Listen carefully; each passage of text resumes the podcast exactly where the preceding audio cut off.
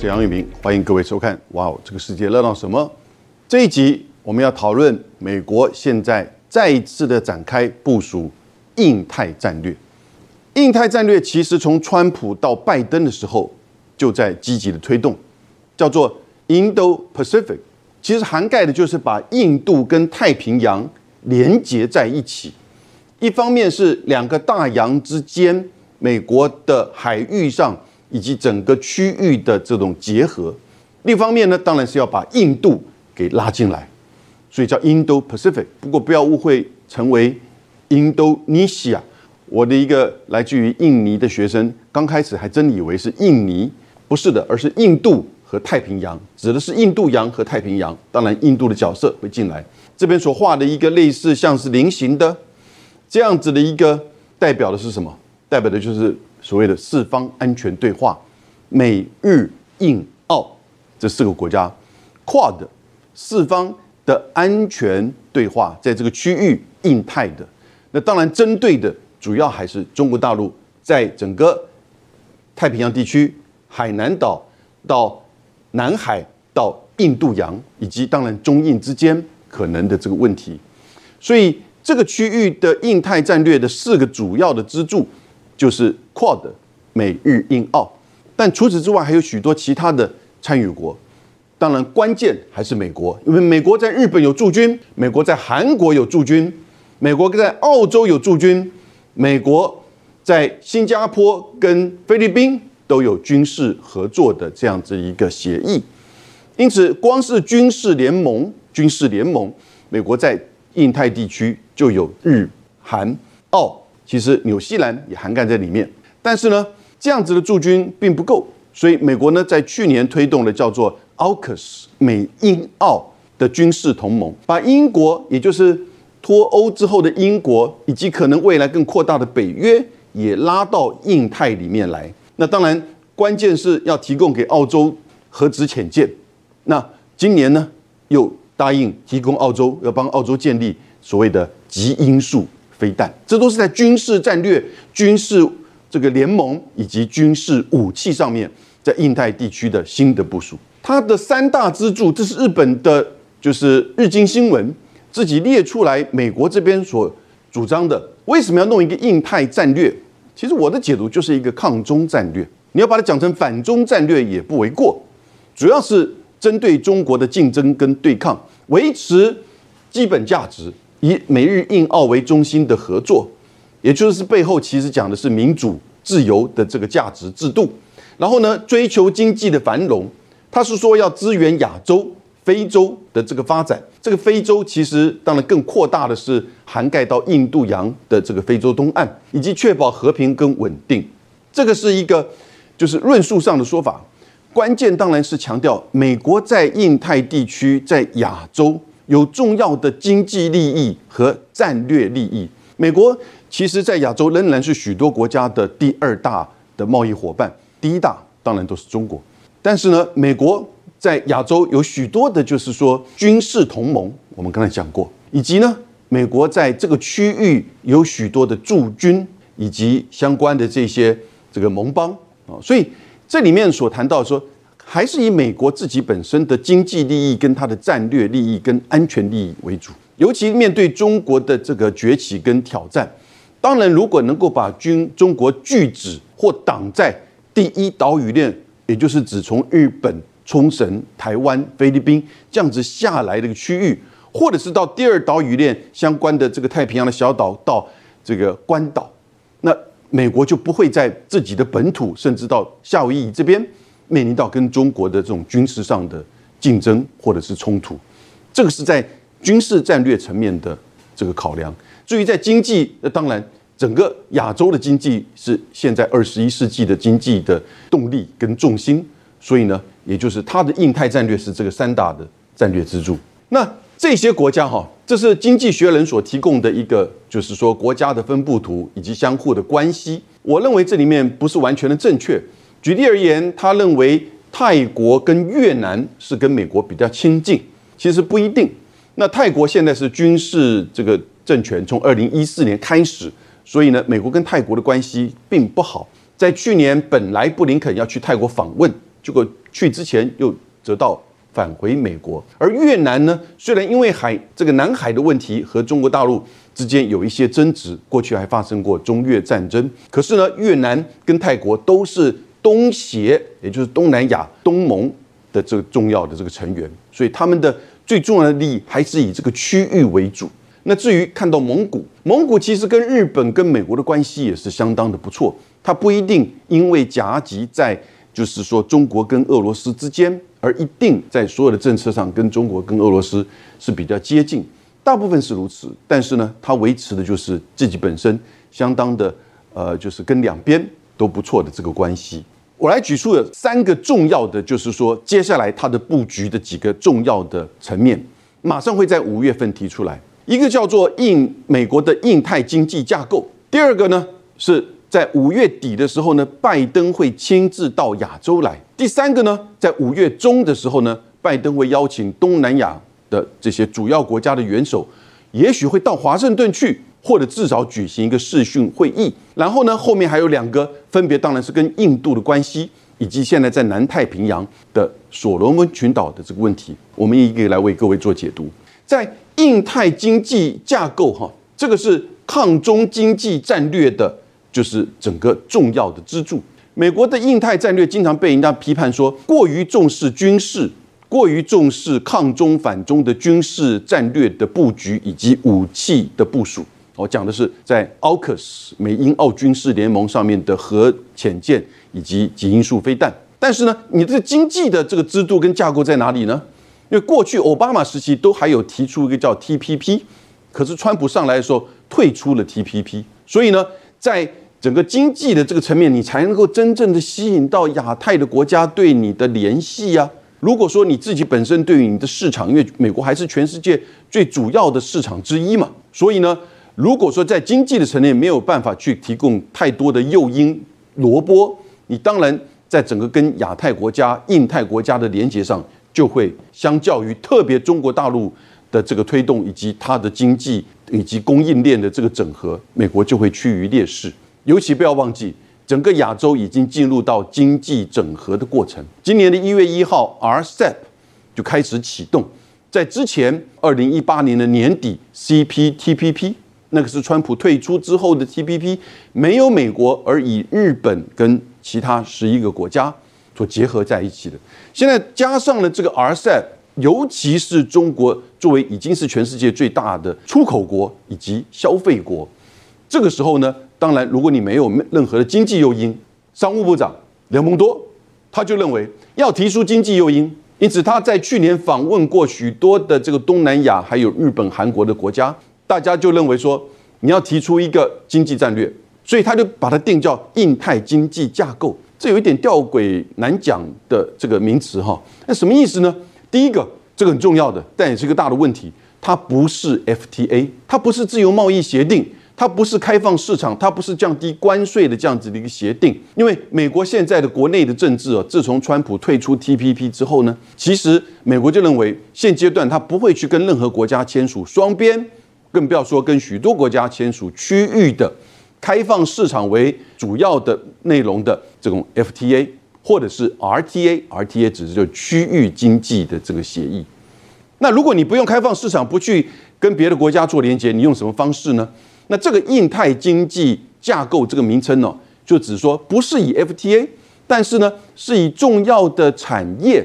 规则以及呢呃或者是原产地原则。包含 AI 半导体或者是重要的关键的以及核心产业，但这个话其实有一点空洞哦，这个话有点空洞。那呃，到底具体的内容是什么？我们本来以为印太经济架构会在三月底四月初的时候呢提出来，但因为俄乌战争，所以呢，美国现在预计已经预告五月份，什么时间还不确定会提出来这样的内容。在此之前呢？我们台湾也去动员，就是说，美国将近有两百位议员共同的签名致函给，就是拜登政府，尤其就是给雷蒙多，还有就是说贸易谈判代表署的戴奇，啊，希望说，哎，能把台湾也放进去。结果戴奇说，目前还没有做决定，所以给我们台湾一个软钉子碰。我个人的猜测是，这个印太经济这个架构哈，因为它不是一个开放市场，所以对许多国家会产生一个质疑，就是说，那你的萝卜是什么？你的诱因是什么？如果你是在建构一个新的规则，比如说某一些产品如果含有美国的技术，则必须要得到美国的这个同意才能输往中国。那这个是过去美国在制裁中国的这个科技战当中经常用的。现在如果说你进出口到美国，也要类似要这样子的一个规定的话，那是不是可能会产生更多的这些限制或管制？反而并不是一个开放式的这种经济的协议，而是一个管制型的。那这样子的话，是不是对有一些国家它的企业就产生？那我的产品在这样的情况之下，是不是同样也能够输往中国大陆？所以会有很多的这个质疑。所以呢，他在说服东南亚以及日韩这些国家要加入的时候呢，大概是希望说台湾可能先不要这么快的冒出头，因为大家都知道这个经济架构是针对中国而来啊，也就是说，希望整个产业链、供应链往美国这方面走，往美国这方面，不管是投资还是说整个生产的这些产业链，甚至你的规格照美国的这个规定。那这个时候你就会出现说，有些国家可能会抗拒。那如果说发现到，哎，这里面太早承诺台湾在这里面，哦，我个人的推测，可能会让一些国家或一些企业更担心，说这个明明就是针对这个抗中对的中国而来的。虽然其实大家都知道是如此，但太早表达这样的一个层面呢，可能会让这个印太经济架构呢还没有出来，可能就已经被人家贴上标签。我的猜测大概是这样子。那以及他现在可能最后在确认啊，我们真的在等待，也许很快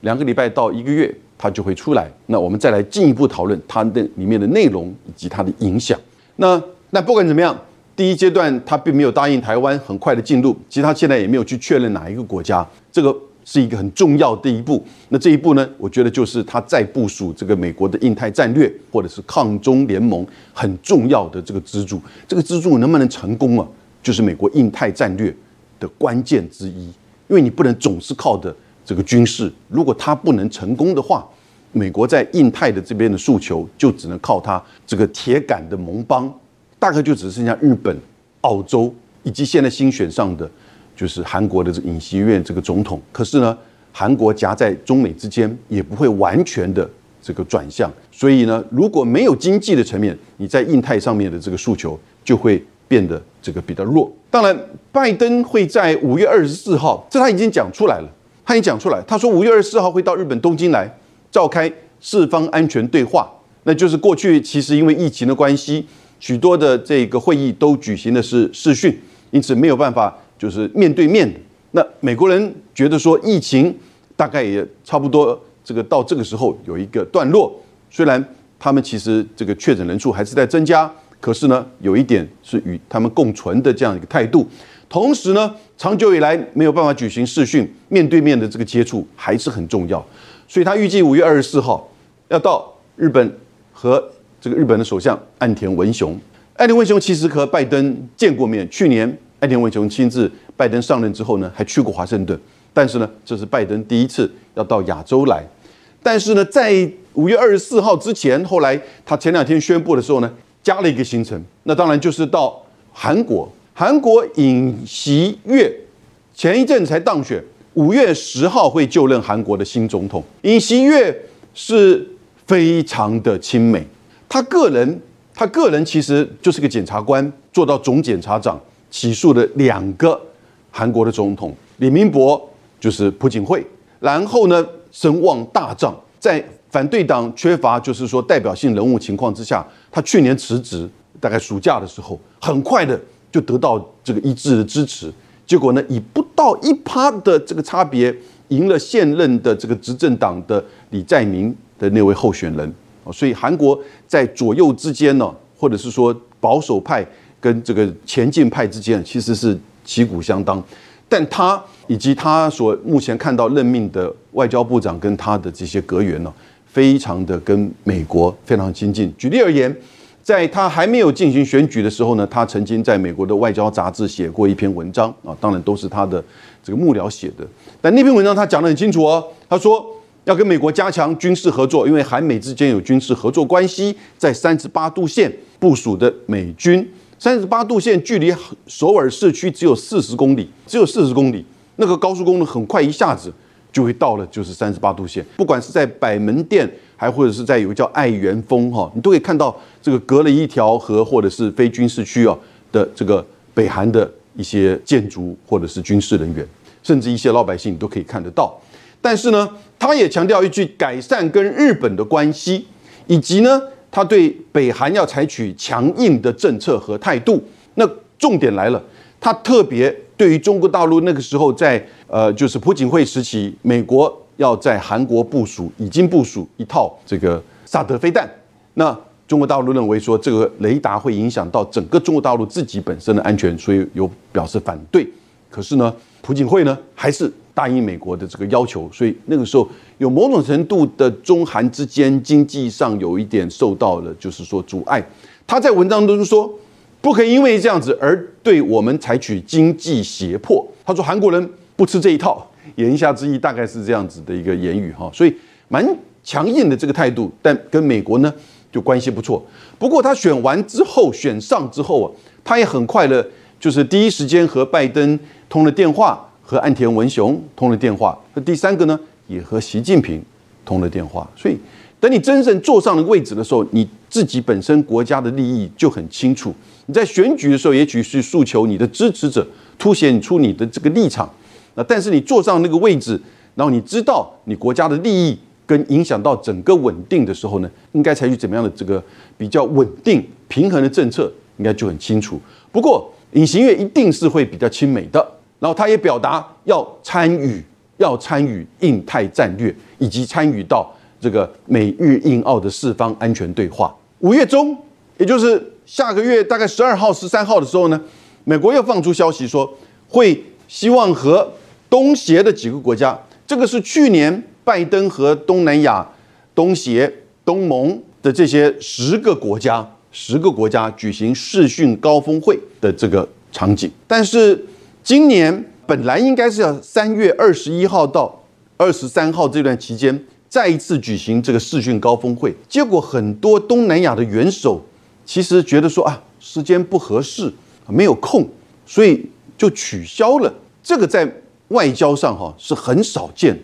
也就是说已经都讲了一两个月这样子的一种大规模，特别是跟美国。的一个视讯的高峰会，还不是去举办这个亲自见面的高峰会哈，居然在前一个礼拜说取消了。那结果只有呢，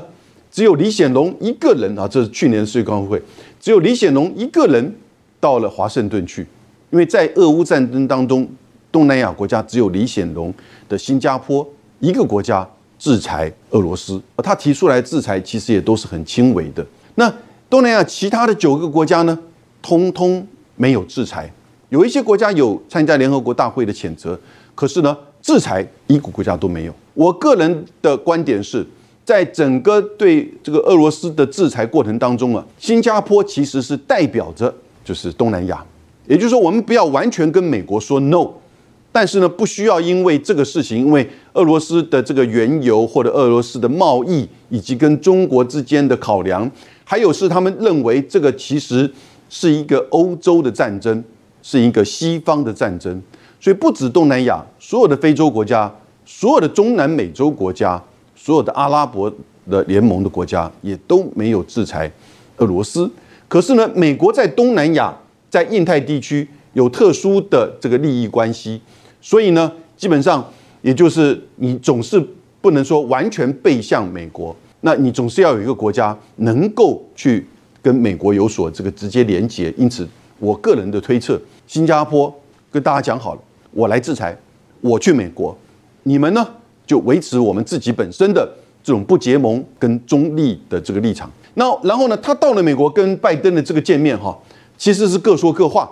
拜登说印太印太，他说亚太亚太，而且他也不断的说，其实这个美中之间其实可以寻找一个这个稳定合作的这种模式。啊，避免造成整个亚洲这个亚太地区的这个动荡和不安，因为经济合作繁荣才是这个区域的人民共同的希望。那当他回来之后呢？我想大概东南亚也知道，可能接下来总是要和美国进行一个就是视讯会议啊，看这是上一次的视讯会议。可是现在看起来哈，有一点不是很明确的。我们继续为大家追踪的是五月中的这个会议啊，是视讯呢，还是说东南亚的这个部分的元首们呢会到华盛顿来？现在不是很明确。因为如果是这个峰会的话，那应该十个国家的元首都要去咯。可是美国怎么会让在缅甸的这个米昂莱军事这个领导人，或者是在泰国的这个军事领导人？那这个在二零一四政变的时候，军上台的这个军事领导人到华盛顿去呢？我想美国大概不会答应，所以这样子的情况之下，可能是部分的，就是说东南亚的这个元首前往华盛顿，或者是呢举行一个所谓的视讯会议。那当然，这也就是各位看到中协国家整个东南亚国家十个国家，基本上已经变成是美中共同拉拢的这个关键的第三方哈，因为各位。整个东南亚国家现在已经，如果就全球的这个 GDP 的排名的话，已经大概是第七大经济体。去年中国的第一大贸易伙伴是东南亚东协这十个国家加在一起，第二才是欧盟，美国第三。光是去年一年，东南亚十国跟美国的贸易额达到了八千五百亿美金。可是你知道，二零一零年当中国和东盟、东协。第一次组成了就是中国东协的自由贸易协定的时候，那个是贸易额只有两百亿美金，两百亿美金在十二年期间增加到了八千五百亿。所以，我们重视台湾重视就是东南亚南向政策，这没有错的。但是你要知道我们自己的这个角度跟就是说我们的优势啊。印度，这是这个月才举行的拜登和这个莫迪的啊视讯会议。关键当然就是在俄罗斯，拜登告诉印度的莫迪说：“你不应该再买更多的俄罗斯的原油，这个并不符合你印度的利益。”然后呢，他的两个外交部长和国防部长也同时跟美国举行二加二第一次的二加二会议，他们两个告诉美国，在这个记者会上公开的讲：“你去算一算，我们过去这六个礼拜所买，他买的大概一千三百万桶的油增加了。”去年其实总共才买一千六百万桶，其实是增加。但这个外交部长苏杰生他在记者会上就是说，你去算算我们过去所买的这个油，可能比今天下午就一个下午欧洲国家向这个俄罗斯所引进的这些油啊，可能还都没有那么多。哦，所以也就是说，其实他们并没有增加买多少，而最大宗在使用俄罗斯的油的还是欧洲国家，因为过去他们一直都有管线嘛。而这管线你一一下子要的这欧洲国家切掉也不可能，你会造成经济整个中断啊受阻，然后通货膨胀，人民的生活很困苦。虽然欧洲国家在有计划的一步一步要用渐进式的去减少跟俄罗斯之间这个油跟气、天然气的这个依赖，不过我个人觉得也不是一件很容易的事情。但是在这个事情上，美国有一点就是说没有拿印度无辙，而印度呢？其实也在这个事情上表现出他自己比较独立自主、比较就是说不结盟的自己本身的这个外交啊的关系。当然，在这边一个小提醒：印度和过去的苏联以及现在俄罗斯在军事武器上面的合作是非常密切。过去它有百分之七十的武器，而现在将近有百分之五十，就一半的武器的提供来源是俄罗斯。所以，如果他断然的对俄罗斯采取制裁，其实可能就会造成他自己本身。的国防体系的这个严重的问题哈，来最后一个，这个是美国的印太沙皇，它建构起叫做整个 Indo-Pacific 的这个 strategy。当然，这个概念很早就出来，二零一七年的时候是由安倍提出来，然后呢，川普时期把它给这个放大，到了他 Kirk Campbell Campbell，他现在是美国国务呃国安会的，就是说印太协调官，等于是大概部长级甚至更高的这样的一个职位。那他要去，他已经这几天到了南太平洋的所罗门群岛。所罗门群岛，所罗门群岛有九百九十个岛屿，人口只有六十五万人口。可是呢，这里面不同岛屿之间呢，大岛跟第二大岛之间岛，这个有那种部落上或者是这个冲突，而且这个很长时间，背后就可能是来自于一方是澳洲的支持。我们台湾过去在这里也有一定的这个角色哈。那二零一九跟我们这个中华民国断交之后，和这个中国大陆建交，你就看到主要的这个现在的总理呢，就采取的是比较积极跟中国大陆的交往的态度。几个太平洋岛屿也大概都是如此，因为经济的援助，尤其是后来发生了在东加这里的，就是说这个火山爆发事件，中国大陆第一时间就用那个运二十，这次运到塞尔维亚那个运二十，飞了七千多公里送，第一时间运送，就是说这个人道救难物资到东加的王国来，那整个太平洋国家这个岛屿们呢，就觉得说。我过去跟你澳洲、跟你纽西兰、跟你美国，那得到你们的就是这个所谓的认为我们是你们的管理的或附属的，过去是这样子哈。然后呢，虽然各自独立的，可是呢，他们还是生活在算是蛮低度开发的这种情况，所以对这几个大国的这种态度，当然是有一些严重的不满。那过去在这个两岸的外交上呢，有时候这些国家会懂得在怎么样的获利，可是呢。现在中国大陆给予这些这个援助跟协助哈，他们当然感受最为深刻。所以呢，在今年的三月的时候呢，三月底的时候，所罗门群岛就说要和中国大陆要签署一个安全协议。那这个安全协议不是军队，也不是军港，他们说，他们甚至说不带有任何军事上的意义。那只不过是要提供，就是说有点像是澳洲对所罗门群岛之前的这种警察或者是安全的维护。因为所罗门群岛并没有军队，它只有大概不到八百名的警察。那但是这个东西呢，就对澳洲、对美国觉得哇，我的太平洋的后院，中国介入了，手伸过来了，而且不只是如此，还进入到第二岛屿链到第三岛屿链来了。所以现在美国会有点担心，正在处理这个问题。但同时呢，他也就加大了这个脚步，开始在进行，就是这是所罗门群岛。去年访问中国大陆的时候，李克强亲自的这个接待，所以呢，他就更进一步的签建构这个印太战略。虽然即使这俄乌战争持续的在进行，但是呢，对美国而言，最重要的是要强调所谓的抗中反中，然后呢，去跟中国竞争。那这样子一个联盟在印太地区，这个叫印太战略，透过经济的印太经济架构。透过军事的去年所布建构的美日安保以及美英澳军事同盟，以及今年更进一步透过这个不同层时间的会议、四方安全论坛的会议，以及和东协的元首们之间的会议和印度之间的结合，再一次的布局美国的抗中联盟。以上，今天到这边，谢谢大家。